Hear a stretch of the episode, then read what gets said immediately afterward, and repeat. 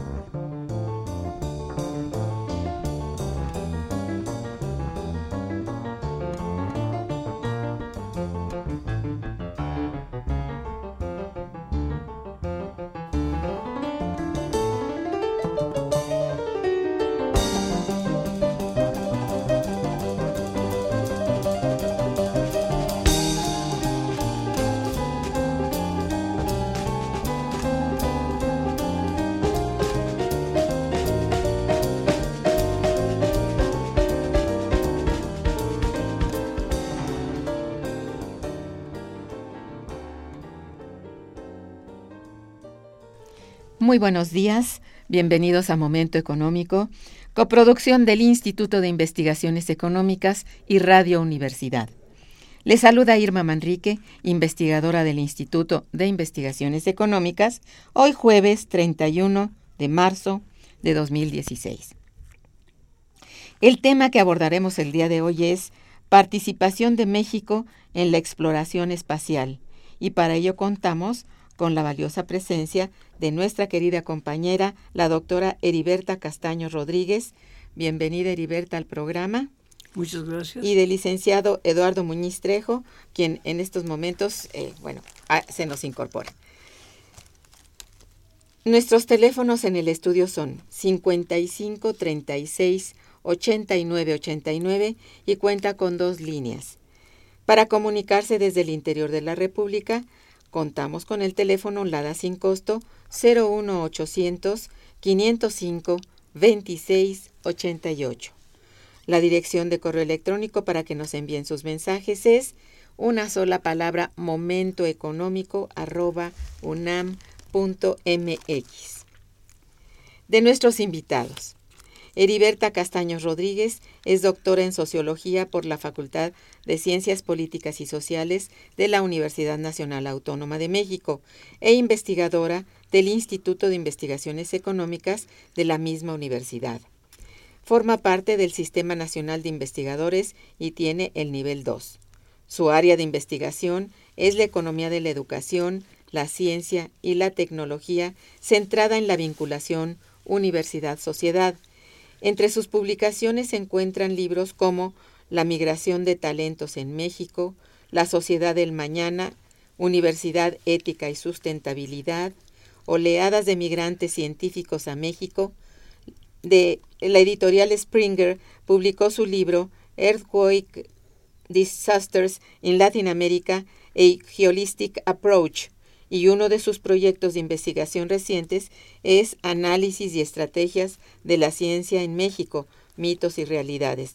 También otras líneas de investiga entre otras líneas de investigación está el desarrollo de la ciencia en México y la reducción de desastres. Eduardo Muñiz Trejo es egresado de la carrera de Ciencia Política de la Facultad de Ciencias Políticas y Sociales de la Universidad Nacional Autónoma de México. Ha colaborado con la doctora Heriberta Castaños en sus investigaciones de hace ya más de tres años aproximadamente, ¿verdad? Y se especializa en el tema de reducción de riesgos de desastre. Bien, pues durante los días 5 y 6 de abril de 2016, tendrá lugar en el Instituto de Investigaciones Económicas de nuestra universidad el décimo noveno seminario de Economía, Ciencia y Tecnología, el cual tiene como tema central en esta ocasión México en las estrellas, exploración espacial y desarrollo. Para hablarnos acerca de este evento académico, así como del tema desarrollar mediante sus diversas mesas de trabajo, Contamos, como ya anuncié, con la grata presencia de la coordinadora, nuestra muy querida amiga Heriberta Castaño Rodríguez. Heriberta, tu tema central es muy atractivo, ¿eh? el tema es muy sugerente y bueno, por lo mismo, quisiera que nos hablaras del objetivo central del seminario, mm, qué planteas, cómo está estructurado, quiénes participan y a quiénes está dirigido. Por favor. Con todo gusto, muchas gracias por invitarme. Em, siempre es un honor estar aquí siendo Radio UNAM y siendo dirigida por la doctora Manrique. Yo creo que es un gran esfuerzo que cada ocho días tenga que hacer, eh, no dormir tres noches para preparar su trabajo. Em, yo quisiera hablar, o sea, este trabajo está, salió al, al resultado de tantos eh, accidentes y tantos eh, catástrofes que ocurren que, a veces ni sabemos. O viene una pequeña nota del periódico, este, un piloto enloqueció y mandó a todas las personas al cielo, ¿no? a, lo mejor no se fueron al cielo, pero bueno, eh, ¿qué es lo que pasa? al suelo, ¿no? al agua, sí. al bañarse. Mm, entonces, a partir de eso a mí se me ocurrió hacer un seminario eh, sobre ese tema. Eh, realmente la mayor parte del trabajo la hizo eh, el licenciado Eduardo, que es una excelente persona y que me ha ayudado siempre en todo. A mí me va a tocar en la plática hablar sobre el transbordador Challenger de la NASA. Este Ah, transbordador eh, hace 30 años había como un- una locura por el quién con- conquistaba el espacio. Entonces, todas las, gr- las grandes urbes, eh, o, o podríamos llamar eh, conglomerados humanos, se preocuparon por eso y pusieron eh, principalmente Estados Unidos, Francia y, esta- y, y Inglaterra. Rusia. Ah, Rusia. Rusia. Ellos todavía era Unión Soviética. Ah, sí. Entonces todos ellos estaban ansiosos por llegar primero. ¿Y qué fue lo que pasó?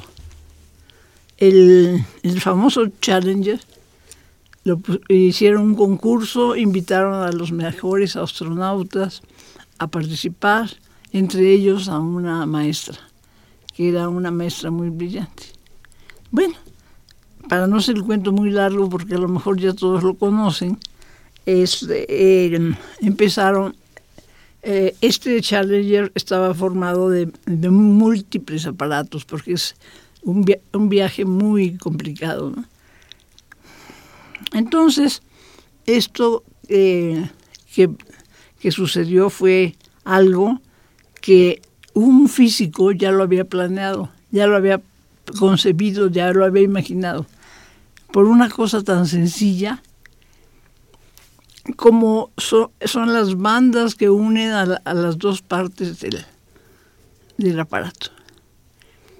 Entonces esas partes tienen una consistencia que es eh, que no puede resistir el, el frío. Ah. Entonces él dijo, ese aparato no puede salir con, ese, con esas uniones. Él no tenía nada que ver porque él, no, él era físico y todos estos que hicieron eran ingenieros y gente de la NASA que eran pues los que daban el, el billetito, ¿no? Sí. Entonces, este, este eh, personaje era premio Nobel, es el doctor Feynman, que es una persona eh, muy reconocida, pero también lo consideraban un poco loco. Total, que el día que salió el Challenger estaba nevando. Ay, ay, ay. Y entonces en el momento, eso fue en 1955, Ujú. hace casi 30 años. Mm, A los 30 segundos de que arrancó, que el- eh, pusieron a andar los motores, se desplomó. Entonces ya estaba sobre las costas de Florida Ah, caray. y ahí cayó y cayeron las- los tripulantes, que eran siete. Sí, Murieron todos. pues sí. gentes mucho, muy brillantes y fue un escándalo, eh, un desastre por un lado y fue falta de previsión de, de los que lo enviaron. ¿Por qué? Porque el presidente ya quería que saliera y que fueran los primeros. Y pues desgraciadamente no tuvo éxito. Con una falla tan bárbara, ¿no?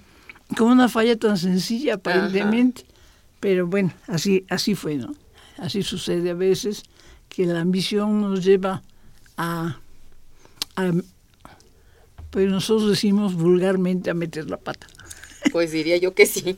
Fue grave eso, ¿no? Muy grave. Fue, sí. Quizá una percepción a la ligera justamente de ese material que estabas explicando que une a las dos partes de ese mm, pues ese gran aparato, ¿no? ¿Qué va? Bueno, pues eh, eh, Eh, y- y- perdón.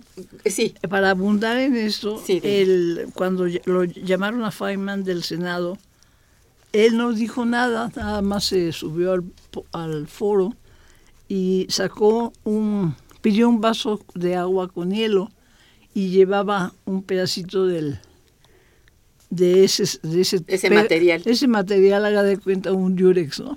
Este, lo metió y se desbarató. Ahí el- comprobó toda la ahí, tesis. ahí estaba, ahí ya no tenía que decir nada. No me dijo, vean señores, este es el resultado. Pues bueno, este, tu tema va a ser muy amplio en el seminario. Este va a ser el tuyo que vas, mm, va a ser tu ponencia. Sí, pero en general, eh, más o menos cuántas mesas, eh, quiénes van a participar. Tú siempre traes gente muy, muy interesante para estos eventos.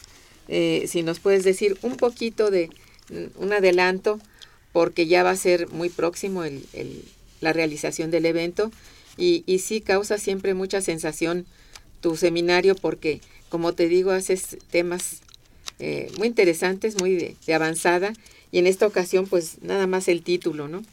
Es, Llama la ex- atención. Sí, llama mucho la atención. La Entonces, sí, La mayoría de las personas, perdón, Sí. que, que nos van a hacer favor de participar son de, de diferentes eh, dependencias, tanto de la UNAM como de fuera de ella, que Sí. se dedican a estudiar la exploración espacial y, y quieren ligarlo con el desarrollo nacional. Eh, eso es muy, suena muy bonito, pues sí. pero es muy caro y a poca gente le interesa. Mira, Eh, es tan complejo que realmente hay una gran ignorancia sobre lo que se hace en particular en ese terreno. Esa es también mi, mi impresión, ¿verdad? Sería, sería realmente pues una locura gastar en, en un asunto de este, Sí, Por son un- muchos los recursos que requiere. sí. sí, muchísimos. Y por otra parte yo considero que mm, sí es útil, pero que lo hagan los que son muy ricos, ¿no? Bueno, Si en este quieren. caso son los países más desarrollados, más industrializados, con mucho desarrollo tecnológico en este terreno, ya desde hace muchas décadas, y desde luego pues tienen esa experiencia más la formación de todos los científicos en ese entorno, ¿verdad? Sí, Sí. no- nosotros estamos este, colaborando con algunos estudiantes que se van a, a tra- a hacer su servicio social o algún trabajo en la, en la NASA Ah, o en alguna este, empresa que hace partes del Challenger, bueno, no es el Challenger, pero de, un, de los aparatos espaciales y así ellos tendrán que ir aprendiendo Sí, y futuras generaciones será de risa va a ser un, un aparato de estos ¿no? eso es. Este, ¿cuántas, eh, ¿Cuántos días durará? Dos. ¿Cuántas cuántos, eh, mesas conforma el seminario? Eh, yo no pienso hacer mesas porque yo pienso que ya Ah, están muy este muy choteadas. Ah, o sea están eh, se sientan las personas y cada quien echa su plática y posteriormente el, el que sigue y como que no hay interconexión. Entonces lo, lo pensamos hacer como, como un panel en el cual Perfecto. participan en todo el, el grupo que está invitado, ya tienen su tema, eh, ya tienen su horario, pero no, no es rígido así de que, señor fulano de tal, siéntese aquí este, Y, tantos y- minutos y ya. Ajá, ajá. Eso es interesantísimo. Está muy bien. Entonces así es, y va a ser muy bre- relativamente breve porque es un tema muy, pues muy álgido y muy triste, pero es para darnos cuenta cómo el, la tecnología, si no está bien dirigida, puede causar grandes desastres. Exactamente.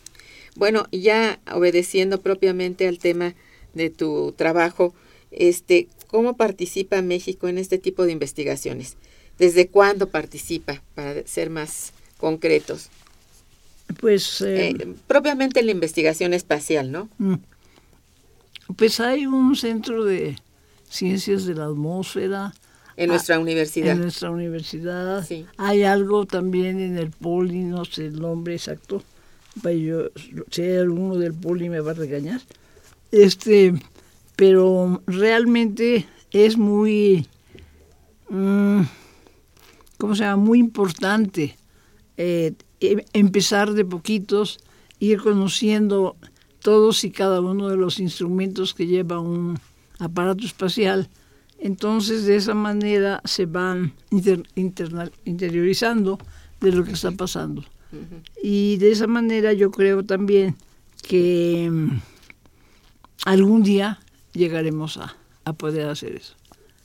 Bueno, podría ser aún, aun cuando, como tú decías al principio, este, los recursos que se tienen que dedicar a esa investigación, a esos avances tecnológicos, pues son realmente tan, tan grandes que México y otros países también seguramente de, del, pues del crecimiento o del tamaño del nuestro, también padecen esas, esas circunstancias, ¿no? que no tienen realmente un desarrollo sostenido en, en el terreno del, de la tecnología en, en términos de, de, aeronáutica y del espacio, ¿no? O sea, es dificilísimo así, sobre todo este, en, en, en esos aparatos que son exploradores más allá del planeta, etcétera, como ese Challenger famoso, y que bueno, ya tienen en su haber, como tú manifiestas en tu ponencia, una de las de los peores desastres, ¿no? Eh, y que hubo otros después en donde también murieron no solamente siete personas, sino muchos más, y a los cuales no se les da difusión, porque pues el catastrofismo no es exactamente lo favorito, ¿no? Sino que en este terreno lo que hay que conocer es, bueno, que es un terreno, digamos, de estudio muy complejo, en el que todavía la formación de los recursos humanos, este, aunque lo hay en la universidad, no hay suficiente, podría decirse, eh, espacio o lugar para que desarrollen sus conocimientos y más bien habría que prepararlos, como decías hace un momento, para que ellos eh, vayan a los países eh, que sí tienen este desarrollo, como Estados Unidos, que es la salida natural de nosotros, y aprendan, se incorporen y puedan también tener éxito profesional. ¿Es así? Así es. Bien. Y creo que, que te fuiste chiquita en, en cierto punto, porque nosotros fabricamos no los aparatos en sí, eh, eh, enteros, que digamos, ya hicimos un Challenger chiquito, ¿no? hacemos cada uno de los eh, instrumentos que debe llevar y ah, los ponen y los ponen a prueba. Eso es, hay un desarrollo en ciertas áreas de esta, pues de esta industria, porque es toda una industria, ¿no? Qué bueno, pues eso es algo y algo muy importante. Y por algo hay que empezar, ¿no? Ah, no, sí. Y creo que ya desde hace tiempo México participa en la fabricación de accesorios de casi todos los motores industriales y de todos los, vaya, de muchas partes de, de, estas industrias, de estas grandes industrias, aun cuando recientemente nuestra crisis o nuestras crisis han, no sé, eh, impactado de manera negativa a todas estas industrias que son más bien parte, digamos, de, de, de, la industria total o de la matriz de, de, la formación o de la creación de estos grandes aparatos o de estos grandes avances, pero sí, sí lo hace. Sobre todo, a mí lo que me parece muy importante es que sí se forman cuadros de recursos humanos muy interesantes, de lo cual pues hablaremos en el curso de este, de este programa. Por lo pronto vamos a hacer un corte musical muy hermoso y regresaremos. Está escuchando Momento Económico.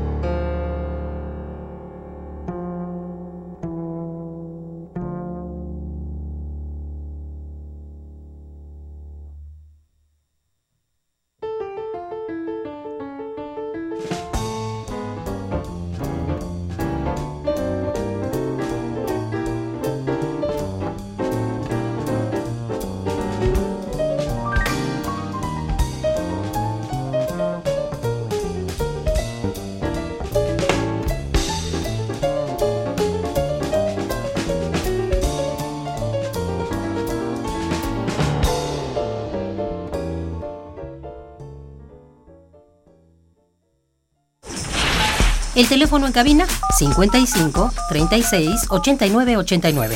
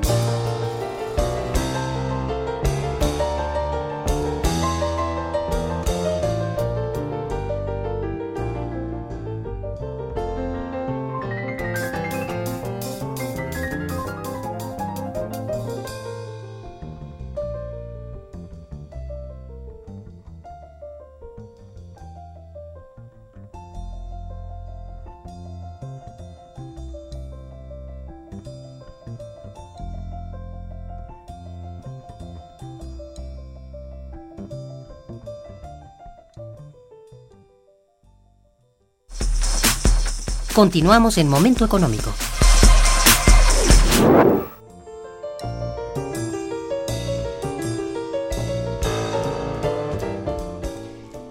Pues definitivamente yo te preguntaría, ¿es nuestra Universidad Nacional Autónoma de México la institución que más desarrolla investigación espacial en este país?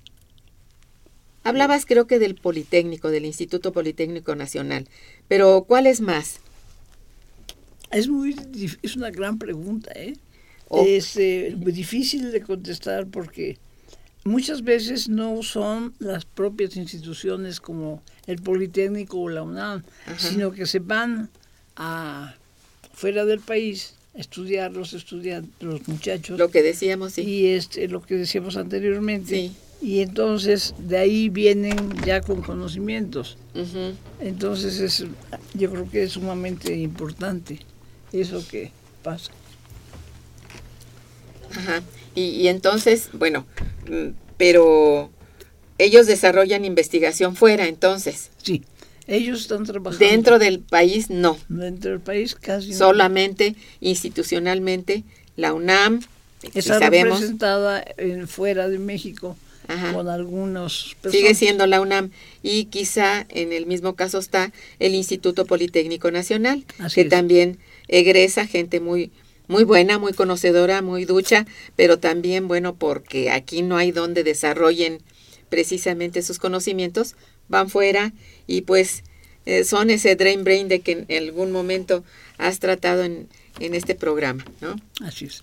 Eh, Lalo, bienvenido. El pobre de Eduardo, nuestro eh, segundo invitado, tuvo problema para estacionarse, pero aquí lo tenemos. Bienvenido. Problemas de movilidad. Gracias. Este, bien, ¿tienes alguna cosa que agregar a esto? ¿Tú qué piensas que hay alguna otra institución o podría ser privada que desarrolle la industria eh, en este sentido, es decir, la participación en la exploración espacial, en la construcción de, no sé, decía Eri hace un momento que aquí se desarrollan algunas partes, industrialmente, algunas partes eh, quizá de, no sé si de motores o de del chasis o de qué cosa, de qué parte de, de estas grandes naves espaciales.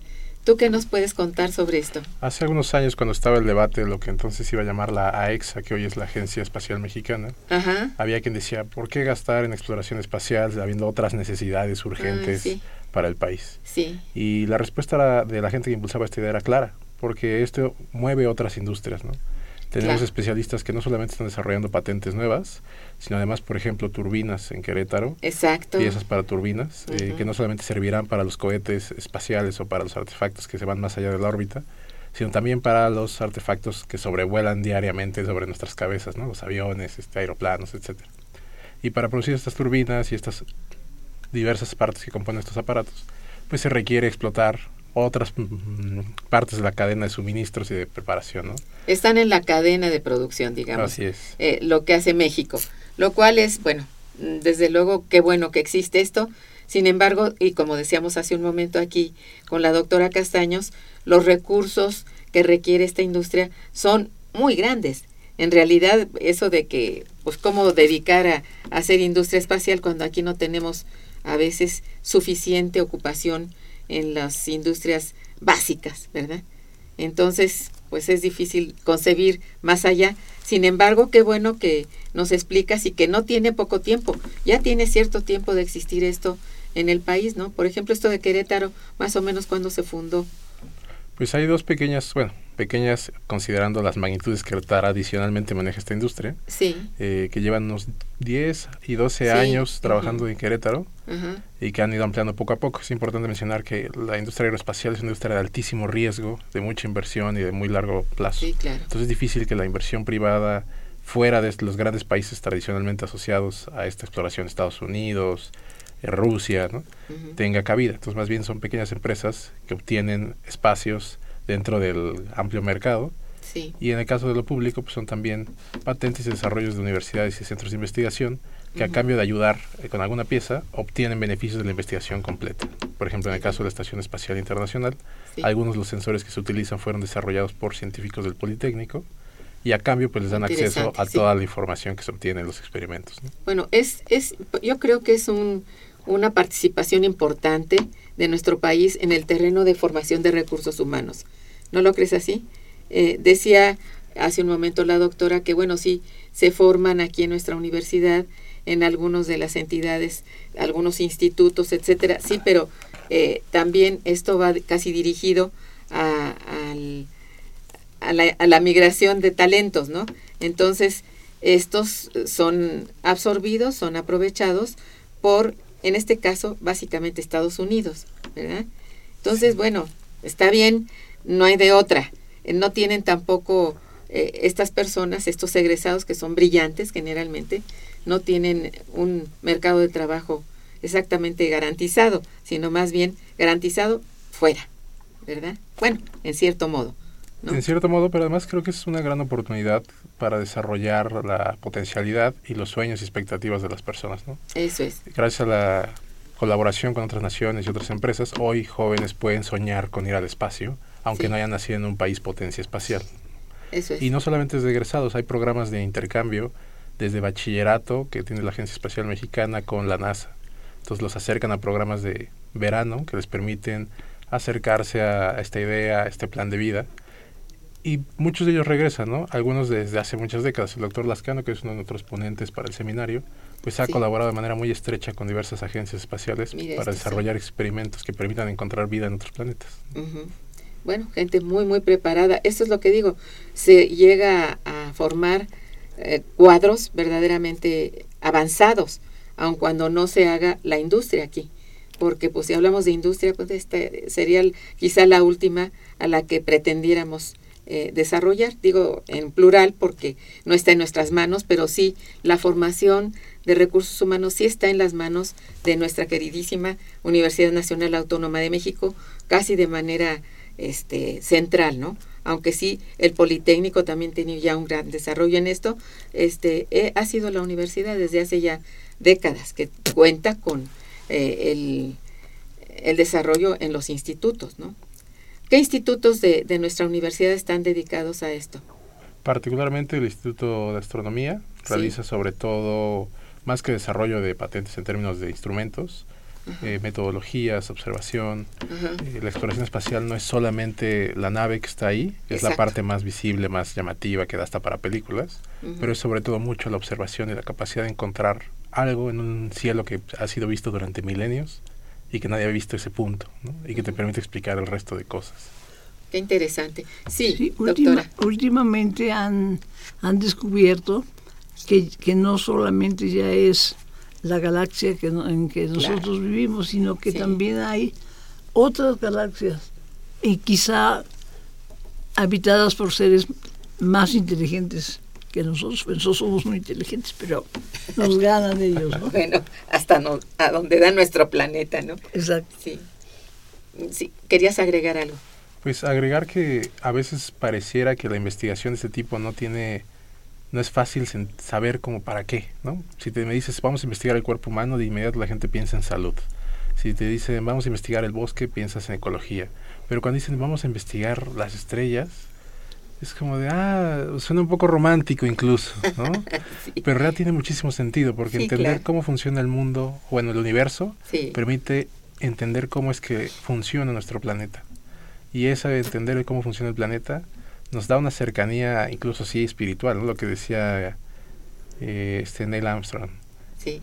Pues venimos del polvo de las estrellas, ¿no? Ese mismo polvo que está ahí arriba es el que hoy está contigo y un día va a regresar pero también nos permiten tener los procesos a detalle. Planetas que son un poco distintos a los nuestros son excelentes laboratorios de observación para entender cómo funciona la degradación ambiental. te iba yo a preguntar sobre eso porque yo creo que esto se relacionaría muy directamente y de manera muy importante con el cambio, digamos, climático, la degradación ambiental, etcétera, que bueno, hay formas de vamos, de culpar en sí a los seres humanos que, habitamos este planeta, pero en mucho también que hay, digamos, eh, desarrollos eh, con el tiempo que hacen que los planetas tengan cambios muy importantes, ¿verdad?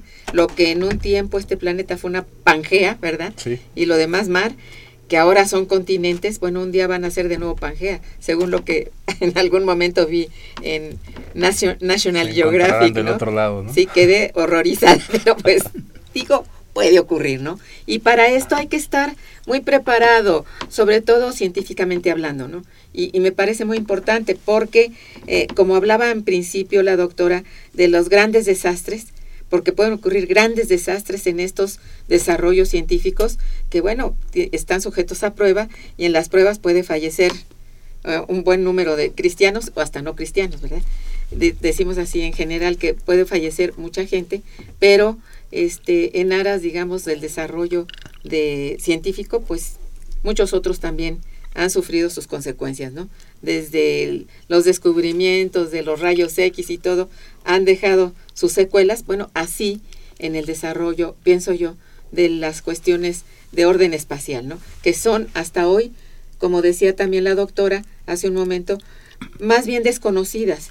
No son un tema fácil de tratar porque muy pocas personas estamos realmente este, en el punto y podemos conversar sobre ello.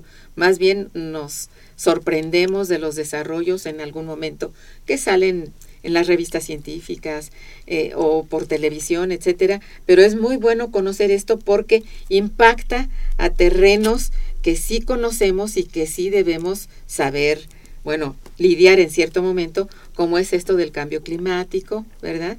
Este, y de, bueno, el, el el cuidado. La, agricultura ha habido muchos avances porque sembrar en el espacio es un reto tecnológico y técnico muy sofisticado. Lograrlo hacer ahí te permite hacerlo en tierra en casi cualquier lugar. ¿no? Sí, en el techo de las casas. Por ejemplo. Exactamente. Entonces esto que hoy también ya está y sorprende mucho, pues son avances, como quiera que sea, esto es importante para planetas como este nuestro que tiene ya sus graves problemas, sobre todo en las zonas más pobladas, que son las urbes, que bueno, pues también pueden participar en el desarrollo agrícola, ¿verdad? Aunque sea de azotea. De azotea, aunque pues sea, claro. Sí, sí. Hay, una cosa interesante que, que nosotros eh, muchas veces no estamos produciendo mucho material para la, em, para la ciencia espacial pero lo estamos, estamos mejorando los automóviles y los aviones, poniéndoles cada vez más eh, o quitándole peso a los aviones o mejorando la tecnología. Exacto, sí. Y eso pues bueno, nos debe importar. Digo, creo que todos debemos estar eh, conscientes de estos que son desarrollos muy buenos, pero también riesgos muy grandes, ¿no es cierto? Sí, pienso en el libro de Doris Lessing, La Grieta, cuando habla como de la historia de la humanidad novelada. Dice que lleva a los hombres a querer ir más allá del horizonte, a pesar a los peligros, su propia naturaleza del descubrimiento. Hoy nuestros astronautas, toda esta gente, no solo los astronautas, los ingenieros que tratan de llevar un robot a Marte, son el equivalente a un Cristóbal Colón en su época. Claro, es cierto. Pero, pero creo que no se le ha puesto suficiente acento pese a que, bueno, sí se habla de que no hay, eh, vaya, fondos de inversión dedicados directamente a esto, sí los hay, sí los hay en cuanto a exploración científica, Claro. por lo pronto. Y eso es, si eso es lo que podemos hacer y podemos hacerlo bien, pues sería excelente, ¿no? Vaya, yo creo que sí, y sí hemos participado ya con varios cerebros que eh, están unos aquí en nuestra universidad y otros por ahí, por el mundo, este, aprendiendo y dando también los frutos en otras partes, ¿no? Este, oye, eh, no sé, aquí les pregunto, ¿están ustedes informados cuánto ha participado, por ejemplo, el presupuesto ah, nacional en estos terrenos? No sé si, si tienen idea de si en este en esta gestión gubernamental o en las últimas tres anteriores ha habido alguna idea de cuánto se dedica en presupuesto, estoy hablando de inversión pública, a ello. ¿Sí tienen idea? El- el- la verdad es que el dato preciso de cuánto se va solo a investigación de Ajá. exploración espacial no, Sí. no, no lo cuento en este momento. Ujú. Eh, sin embargo, eh, desde el sexenio pasado ha ido aumentando lentamente, paulatinamente, el porcentaje del PIB destinado a investigación. Ajá. Eh, como sabes, segui- seguimos anhelando el 2%, Así. que se Que queda ahí llega, lejano y se lejano. queda en el ¿no? uno. Pero, sí. pero bueno, ese es uno de los compromisos que asumió la actual administración federal al inicio Mm. del sexenio. Veamos si lo cumple. Prometieron que a final de sexenio íbamos a tener ya el, el 2%. Bueno, a ver, estos últimos tres años de esta gestión sí hace buenos algunas promesas porque los primeros tres están de llorar, Sí. ¿verdad? Más bien ha habido reducción del gasto público y esto abarca, por supuesto, estos estos renglones, ¿no? Desafortunadamente. Entonces, habría que pensar que yo yo decía si existía alguna estadística sobre qué han hecho este los últimos pues, bueno, en los últimos 30 años, ¿no? Este los presupuestos nacionales por el desarrollo de este de esta temática, ¿no? Pienso que poco, porque si le dedican tan poco, por ejemplo, a la investigación científica en las universidades, en este caso en la nuestra o en otras, ¿verdad? Como la UAM o, o, eh, este el Poli, etcétera, pues es bien bien poco, en realidad es Sí, bastante área en magro, particular ¿no? sigue siendo muy marginal en Sí. porcentaje. Sí, sí es. Y esta vez va a bajar. Está Bueno, bajando. Está bajando, ya determinaron que, que bajó y ya lo sentimos también. Ya Sí. también en nuestros institutos y facultades ya se dio y pues bueno, contentos no estamos porque esta es la base del desarrollo económico nacional. Si no se quiere ver así, pues no sé cómo se va a ver de otra manera, ¿no? Es decir, en, en general en educación superior e investigación científica, el presupuesto dedicado es realmente muy poco y ya era muy poco antes. Ahora es todavía más por lo que estamos diciendo. En periodos de ajuste tan graves como los que estamos padeciendo, pues nos tiene que este, golpear de esta manera, ¿no? Vamos a hacer una breve pausa. Quédense con nosotros, platicaremos más. Está escuchando Momento Económico por Radio UNAM.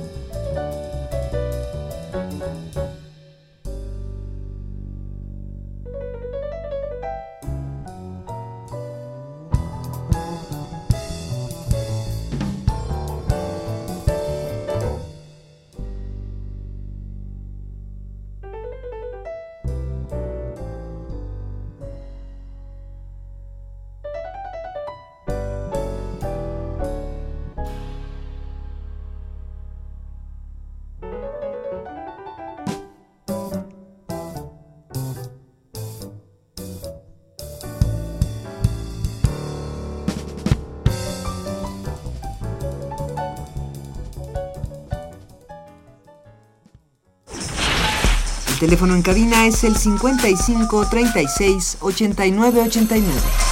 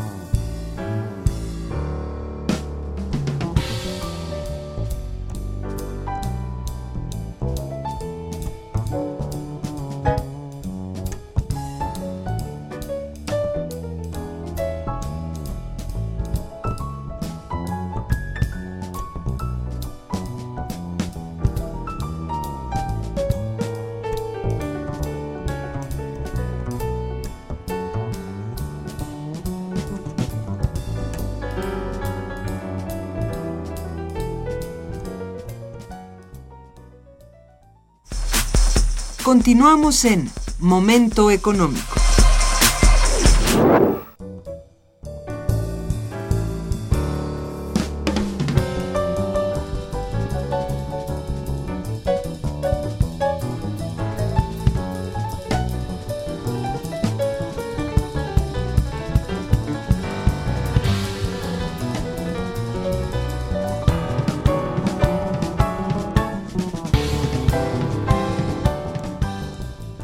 Recibido algunas llamadas de nuestros queridos radioescuchas, de Andrea Torres y de Francisco Valencia. Muchas gracias, quienes felicitan a los invitados por el tema y al programa por abordarlo. Gracias.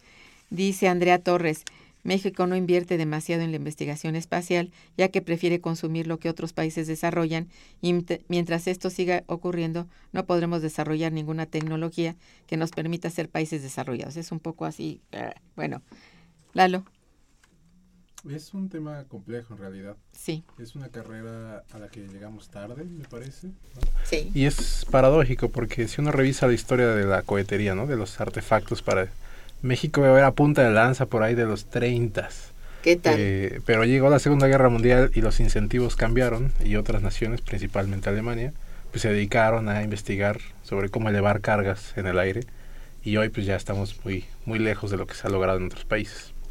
A lo mejor el reto, dado el poco presupuesto que tristemente se le destina y las dificultades que hay para que alguien desde la iniciativa privada se arriesgue a invertir durante muchos años mucho dinero para una industria que a diferencia, no sé, el petróleo, por ejemplo, pues no deja tantos dividendos, pues más bien a lo mejor el camino pues más certero sea no tratar de tener nosotros nuestro hombre en la luna, sino más bien especializarnos en ciertas áreas de la industria donde sí hay todavía competitividad. Exacto.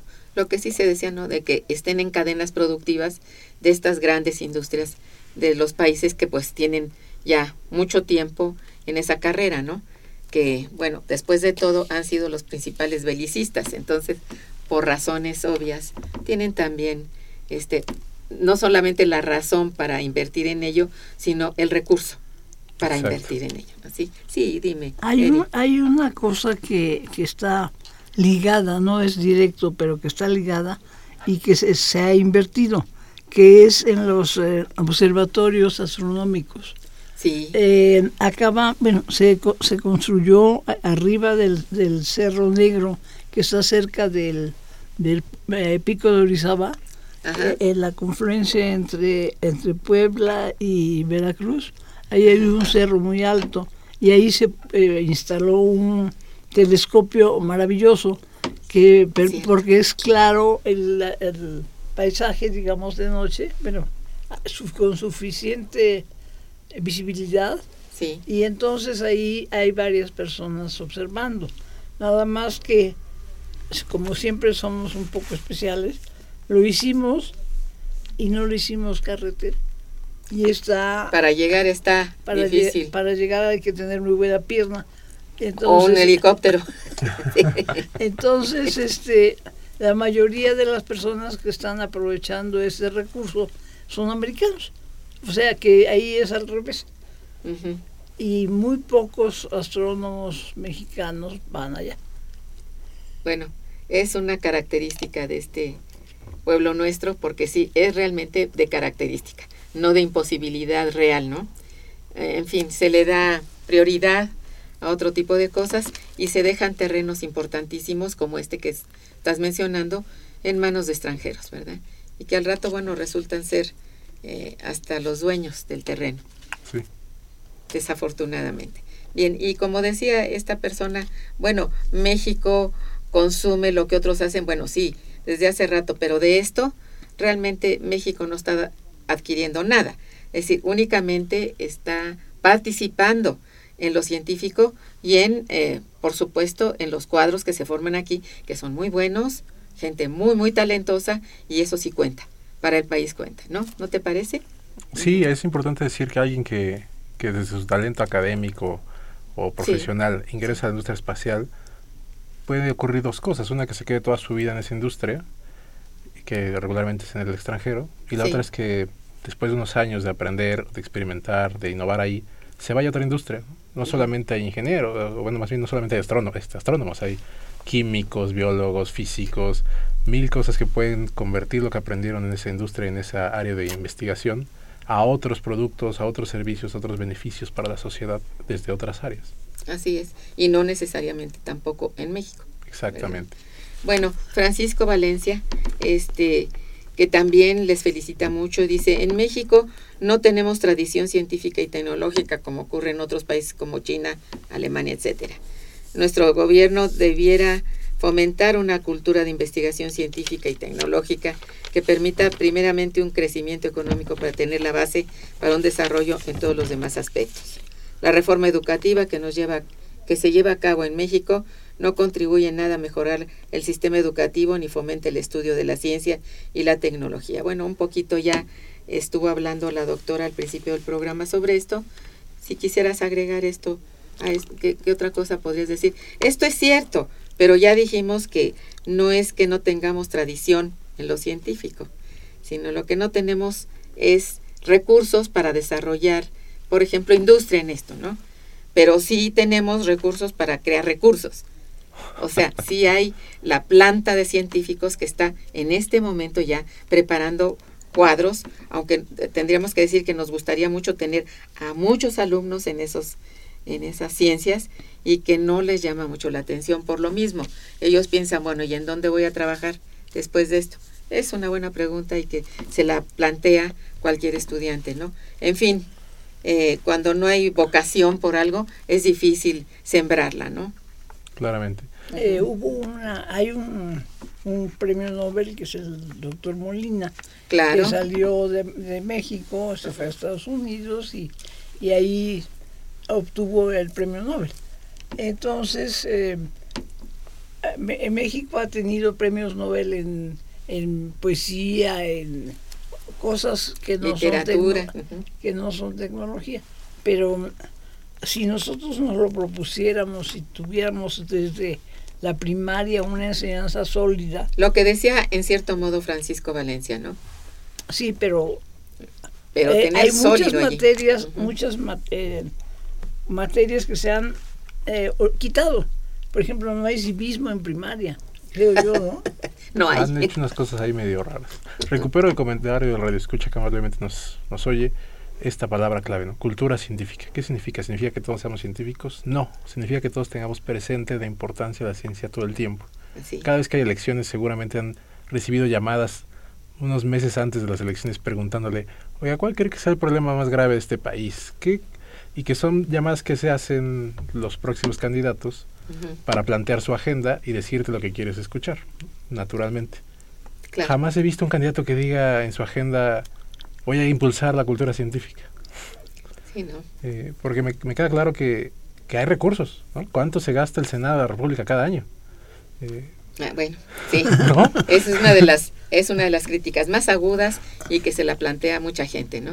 Entonces, bueno, ¿cómo es que hay tantas necesidades sin atender y resulta que eh, los altos funcionarios están recibiendo cada vez más dinero, ¿no? Sí, se lo desperdician sí. en cada cosa tremenda. A lo mejor el día que logremos que en las encuestas de opinión uh -huh.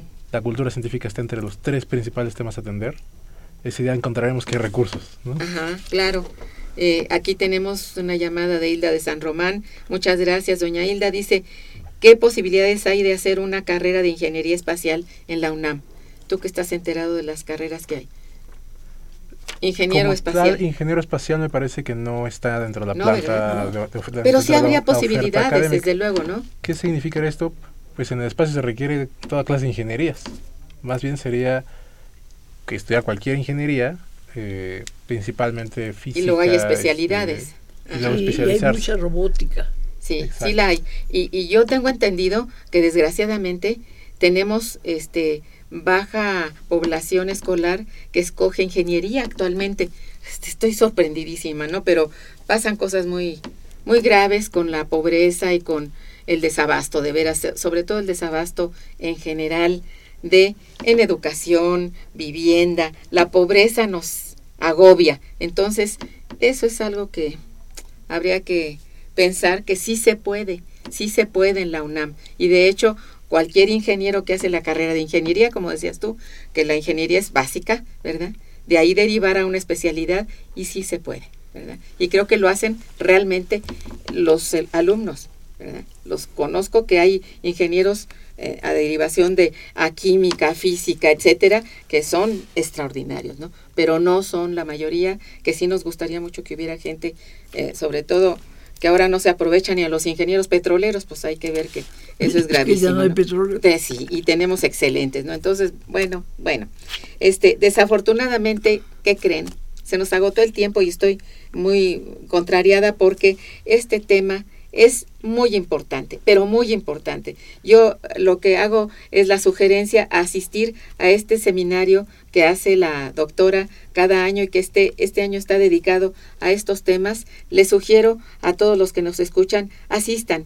La entrada es libre, el lugar es magnífico, los invitados son de primera, son gente muy, muy, muy sabia y bueno, aquí tenemos a una de ellas que es la doctora Heriberta y al chico que está ya muy formado, como lo escuchan a ustedes, y que como él hay otros, otras personas que están por hacer ponencia en ese evento. Asistan ustedes, están cordialmente invitados. Es cuatro 5 y 6, ok, a ver. 5 y 6. 5 y 6 de abril, que ya está en la próxima semana, Entonces, asistan ustedes, los esperamos.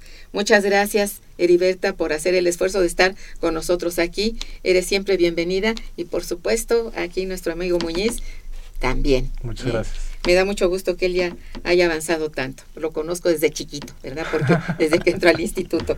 Bien, estuvo en los controles técnicos Gerardo Zurrosa, muchas gracias. En la eh, producción, Santiago Hernández y Araceli Martínez, eh, nuestros queridos compañeros de producción. En la coordinación y conducción, una servidora Irma Manrique, quien les desea, como siempre, muy feliz día, pero mejor fin de semana. Hasta luego. Momento económico. Radio UNAM y el Instituto de Investigaciones Económicas presentó Momento económico.